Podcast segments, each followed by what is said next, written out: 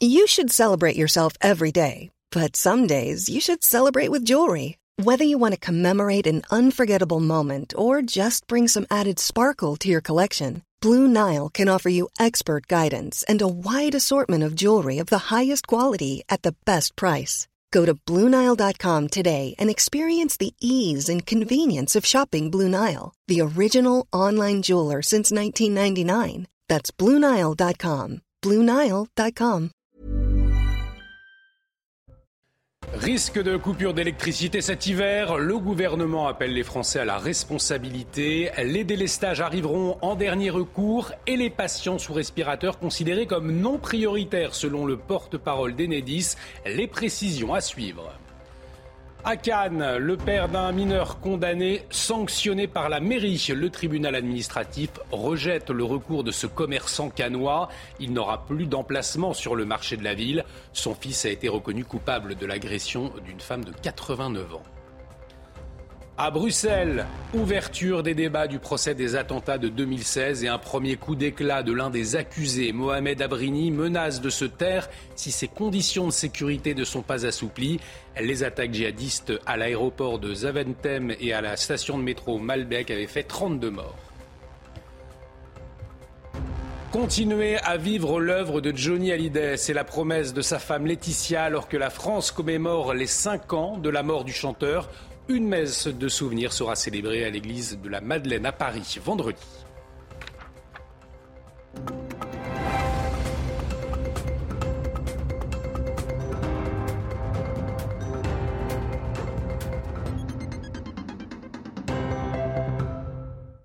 Très heureux de vous retrouver sur CNews. Bienvenue dans l'édition de la nuit et à la une toujours les éventuelles coupures d'électricité dans l'esprit du gouvernement.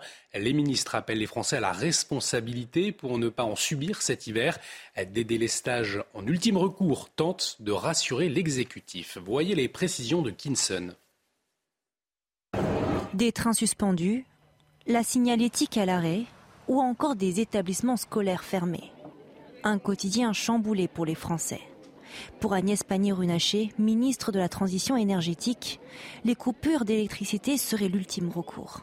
Le sujet est de se préparer à la combinaison de différents facteurs, une période de grand froid, euh, des difficultés à produire euh, de nos voisins, euh, des tensions sur notre propre réseau et que dans ce cas-là, il faut mettre en mhm. œuvre des mesures d'économie d'énergie pour éviter la coupure. Dans ce cas, le gouvernement conseille de limiter ses déplacements, d'anticiper la non-disponibilité potentielle de certains services du quotidien, comme les distributeurs d'argent, portes de garage ou encore les accès aux immeubles. Un scénario similaire à celui du confinement, selon l'expert énergie Nicolas Meillan. La baisse d'énergie qu'on nous demande, c'est 10%. La dernière fois qu'on a fait 10% de baisse d'énergie, c'était en 2020. Donc c'était quand on était confiné, mais, mais pour le Covid. Euh, donc effectivement, ça, va, ça pourrait ressembler à, un confinement énergétique. De quelle manière Quand vous fermez, euh, par exemple, les universités une semaine plus tôt, vous les ouvrez une semaine plus tard, concrètement, vous confinez les gens. Les lieux identifiés comme prioritaires ne seront pas concernés par d'éventuels délestages. Il s'agit notamment des hôpitaux, des installations de la défense nationale ou encore des établissements qui pourraient subir des dommages en cas d'interruption de leur fonctionnement. Julien Tiernia, cofondateur d'Équateur, un fournisseur d'électricité et gaz, appelle à l'effort collectif. Quand nous, on envoie un message à nos clients en leur disant faites attention demain, bon, ben, ça veut dire un peu moins de, on, en parle tout le temps, hein, lave-linge, sèche-linge, mais j'entends pas parler des sèche-cheveux qui consomment beaucoup. Il faut pas repasser. Le gouvernement conseille aux Français d'anticiper et de se rendre sur le site RTE monecowatt.fr qui vous indiquera le niveau d'alerte? Et cette annonce, ce lundi soir, plus qu'inquiétante du porte-parole d'Enedis. D'après lui, les patients sous respirateur artificiel sont non prioritaires et éventuellement délestables. Ces personnes ne font pas partie des clients prioritaires définis par la préfecture. Elles doivent donc se signaler auprès des agences régionales de santé. Un scandale absolu pour le docteur Daniel Simeka, médecin généraliste. On l'écoute. C'est un scandale absolu qu'aujourd'hui, en 2022, bientôt 23, euh, quelqu'un qui est sous respirateur ne puisse pas bénéficier de, l'électricité qui, euh, qui lui est nécessaire. Alors, ce qui est prévu, c'est qu'il y aura un signalement par les ARS, etc. Je ne sais pas. Quand les ARS se mêlent de quelque chose, c'est souvent, euh, souvent compliqué. Hein c'est souvent compliqué et c'est souvent pas très rapide. C'est un système quand même complètement ubuesque. Enfin, on, croit rêver en, en 2022 d'être obligé de faire ce genre de choses. Effectivement, c'était inimaginable il y a quelques, quelques temps. Et pour être complet au sujet de l'énergie, cet appel à la grève lancé ce lundi soir par les syndicats de RTE, c'est le gestionnaire du réseau de transport d'électricité, dans un contexte de négociation salariale, une grève qui pourrait perturber les chantiers de maintenance ce mardi.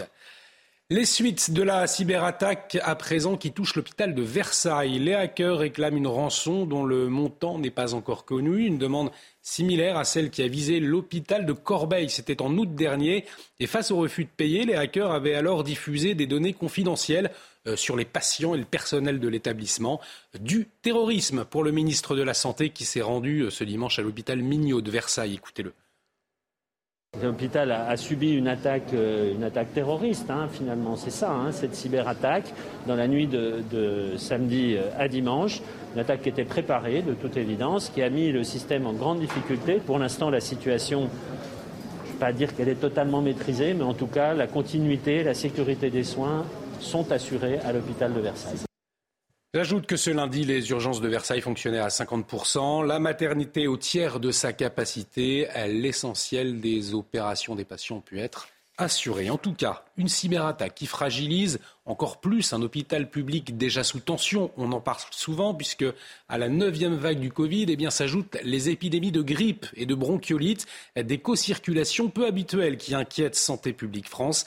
Alors le retour du port du masque obligatoire dans les transports est clairement envisagé par le gouvernement. Les explications signées Maureen Vidal la remise en place du port du masque obligatoire dans les transports, plus que jamais sur la table. Avec la triple épidémie qui frappe le pays en cette fin d'année et le nombre de contaminations qui augmente avec plus de 40 000 nouveaux cas en 24 heures à la Covid-19, le masque serait un moyen efficace de protection, notamment dans les lieux à forte promiscuité. Selon Brigitte Autrin, la présidente du COVARS, le comité de surveillance et d'anticipation des risques sanitaires, qui a remplacé le conseil scientifique. Il faut aller vers un port du masque le plus possible dans les lieux clos. Une décision qui pourrait être prise par le gouvernement selon l'évolution des contaminations. Autre point primordial pour les autorités, la vaccination. Tant pour la Covid que pour la grippe, le COVAR souligne l'importance et l'accessibilité à se faire vacciner et se désole du faible niveau de la vaccination. Pour le ministre de la Santé, François Braun, c'est une situation absurde. Il appelle toutes les personnes fragiles à se faire vacciner sans attendre. Le COVARS donnera un avis complet sur la situation épidémique dans les semaines à venir. Un avis que le gouvernement pourrait bien décider de suivre. L'actualité de ce lundi également marquée par le déplacement d'Emmanuel Macron à Aix-en-Provence au camp de déportation des Milles. Le régime de Vichy, je vous le rappelle, y a interné des milliers de juifs déportés vers les camps d'extermination d'Auschwitz. Pour le dixième anniversaire de l'inauguration d'un mémorial sur ce site, le chef de l'État a dénoncé les crimes de l'État français. Écoutez-le. Le camp des Milles n'était pas un accident de l'histoire, mais le fruit d'un glissement délibéré vers le crime. Que le camp d'Émile venait de plus loin, de la haine antisémite de l'affaire Dreyfus, de la lente érosion de l'esprit républicain et de son effondrement brutal. Et que seul l'enseignement pouvait briser la répétition de la tragédie qui eut lieu ici, entre ces murs d'argile, dans cette pénombre, dans ces wagons convoyés par les assassins. L'ancien président Nicolas Sarkozy dit vouloir défendre son honneur. Son procès en appel dans l'affaire des écoutes s'est ouvert ce lundi avec son avocat Thierry Herzog. Il est jugé pour corruption et trafic d'influence. Les deux hommes auraient corrompu l'ex-magistrat Gilbert Azibert pour obtenir des renseignements sur les enquêtes en cours visant Nicolas Sarkozy. Récite cette première journée avec Noémie Schulz. C'est un homme révolté par sa condamnation à un an de prison ferme et deux avec sursis qui s'est euh, présenté euh, à l'audience. Nicolas Sarkozy est déterminé à défendre son innocence alors que la présidente lui demande s'il veut brièvement expliquer pourquoi il a fait appel du premier jugement. L'ancien président de la République euh, lui répond qu'il faudra plus que quelques mots debout à la barre. On sent qu'il se contient pour ne pas s'emporter, pour faire en sorte que les débats soient plus sereins qu'en première instance. Mais sa colère est à peine contenue. Quand on est innocent, est indigné, explique Nicolas Sarkozy dans un propos liminaire qui a duré quelques minutes. Je viens ici défendre mon honneur qui a été bafoué dans des conditions invraisemblables. Je viens pour convaincre la Cour que je n'ai rien fait. Et pour convaincre les trois magistrats de la Cour d'appel, Nicolas Sarkozy entend bien être présent tous les jours aux audiences et répondre à toutes les questions. Les fameuses écoutes, les enregistrements euh, de ces conversations euh, privées avec son avocat et ami euh, Thierry Herzog devraient être diffusées à l'audience. Je m'expliquerai sur chacune d'elles, promet l'ancien chef d'État. Et toujours au volet judiciaire, le tribunal administratif de Cannes rejette le recours d'un commerçant cannois dans l'agression d'une vieille dame par son fils. Souvenez-vous, l'agression de cette grand-mère de 89 ans avait provoqué colère et émotion.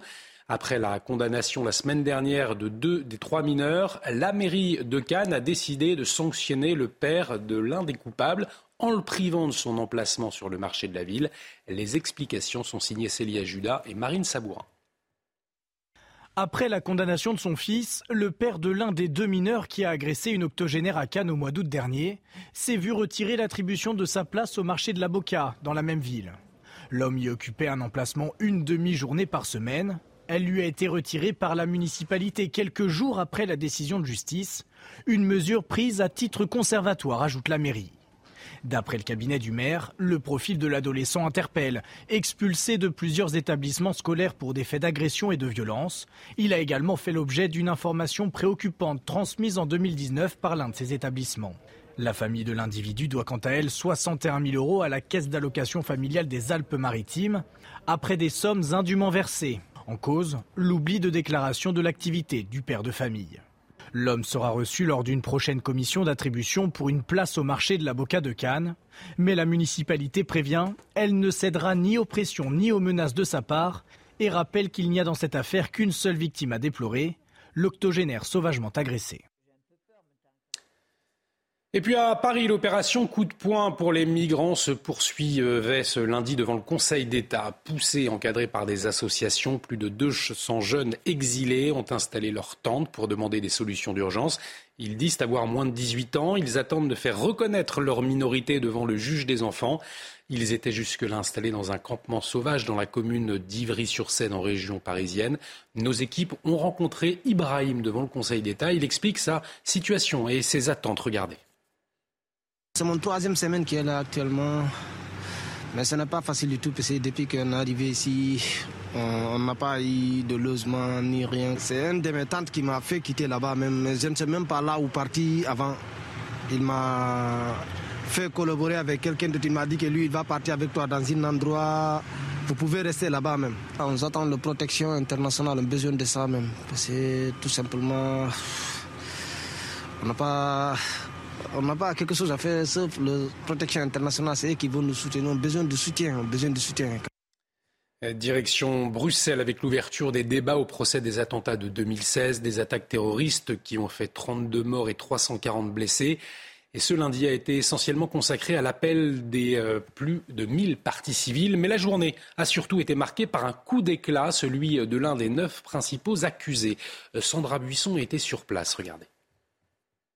En présence de quelques dizaines de partis civils venus assister à l'ouverture des débats, la présidente de la Cour d'assises a pris le temps d'expliquer précisément aux jurés quelle était leur tâche dans ce procès, juger chacun des dix accusés individuellement et non un groupe. Il n'y a pas de place pour la vengeance, a-t-elle souligné, ce qui a fait réagir Mohamed Abrini. Ça fait sept ans qu'on subit votre vengeance, lance-t-il à la Cour, vu les conditions dans lesquelles on nous transfère. Comme certains autres avocats de la défense, il dénonce les fouilles à nu quotidiennes des accusés et leur transfert au palais de justice, les yeux bandés et, je cite, de la musique satanique à fond dans les oreilles. Écoutez à ce sujet son avocat Stanislas Eskenazi. Ces hommes qui vont être certainement condamnés, qu'ils ont déjà été condamnés, la question ne se pose pas, méritent simplement qu'ils aient un traitement euh, euh, pas inhumain ou pas dégradant.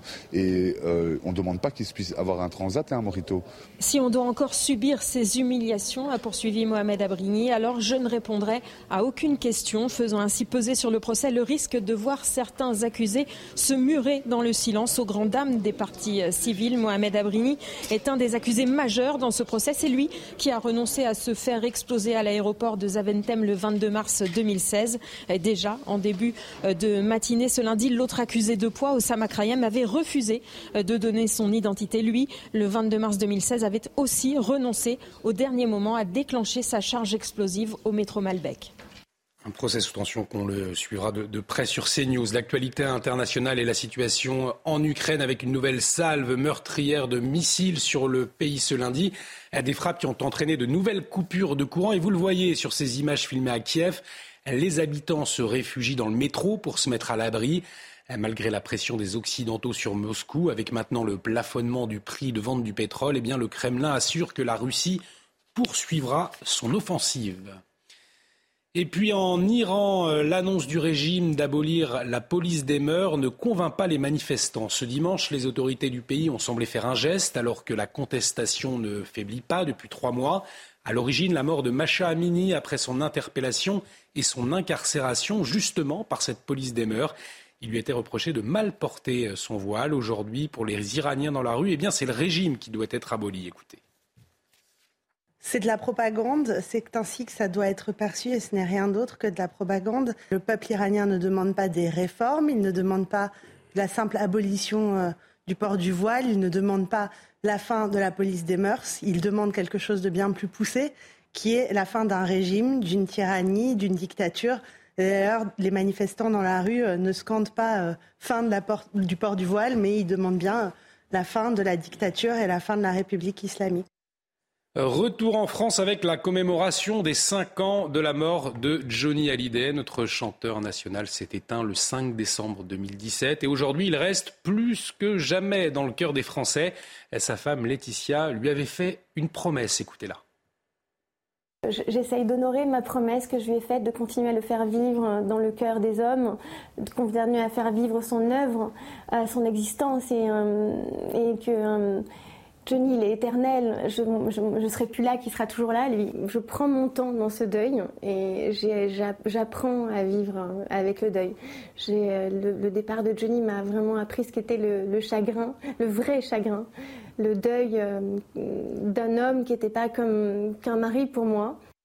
Et des hommages un peu partout tout au long de la semaine avec comme point d'orgue une messe en souvenir de Johnny Hallyday vendredi. Elle sera célébrée en l'église de la Madeleine à Paris.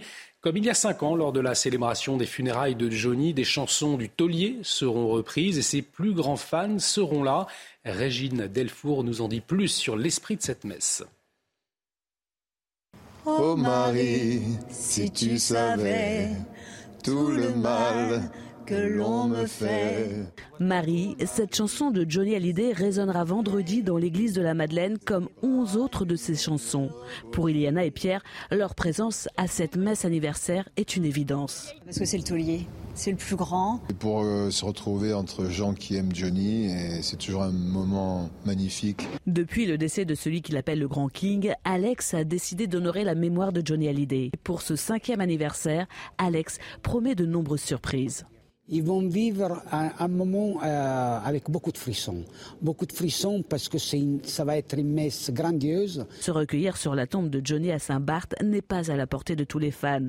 Alors depuis le 9 décembre 2017, jour de ses obsèques, la Madeleine est devenue un lieu de recueillement. Un choix accepté par l'Église. Le souvenir, la mémoire. On dit merci. Merci pour tout ce qu'il nous a donné, tout ce qu'il a apporté à ses fans, à, à la musique. Les portes de la Madeleine ouvriront vendredi à 9h30. Le début de cette messe anniversaire est prévu à 10h30. Et l'actualité, c'est aussi bien sûr la Coupe du Monde de football et de nouveau qualifié pour les quarts de finale. Tout de suite, le JT Sport. Et on démarre ce journal des sports avec la démonstration du Brésil. Les coéquipiers de Neymar ont écrasé la Corée du Sud 4 buts à 1. La star parisienne faisait son retour après une blessure à la cheville. Un retour gagnant avec un but sur penalty, on vient de le voir. Vinicius Junior, Richard Lisson et l'ancien lyonnais Paqueta ont inscrit les autres buts du match. La Corée euh, du Sud qui a sauvé l'honneur grâce à Paik. Et puis c'est la Croatie qui défiera le Brésil en quart de finale ce vendredi. Les vice-champions du monde 2018 ont éliminé les Japonais au tir au but. C'est pourtant Maeda qui inscrit le premier but pour le Japon. Mais la Croatie revient grâce à une tête de Pericic. Plus de buts dans ce match, donc euh, tir au but. Les Japonais sont catastrophiques dans l'exercice avec trois ratés. Victoire, ils s'inclinent 3-1. Demain, suite et fin des huitièmes de finale avec un duel 100% européen, Suisse contre Portugal. Mais avant cela, un choc entre le Maroc et l'Espagne pour prendre les dernières places pour les quarts de finale. Et l'équipe des France dans tout cela, eh bien, après leur victoire en huitième de finale contre la Pologne, les Bleus ont eu le droit à une journée de repos et ce mardi, retour à l'entraînement pour préparer la rencontre contre l'Angleterre. Le programme avec Mathilde Espina Sadoa. Hier, les Bleus ont enfin pu euh, se reposer, une journée qui a forcément fait du bien, loin des terrains, mais avec leurs proches.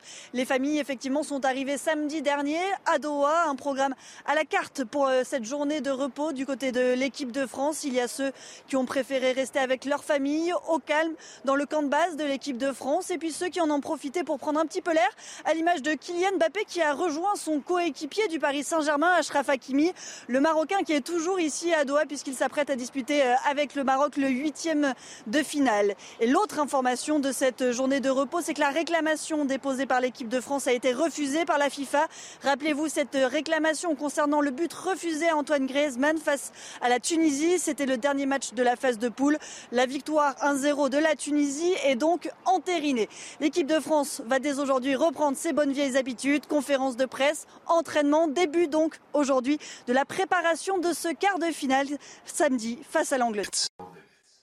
Et restez avec nous sur CNews dans un instant. On revient sur le risque de coupure d'électricité cet hiver, les dernières annonces et les éléments de réponse aux nombreuses interrogations. Dans un instant, restez avec nous sur notre antenne.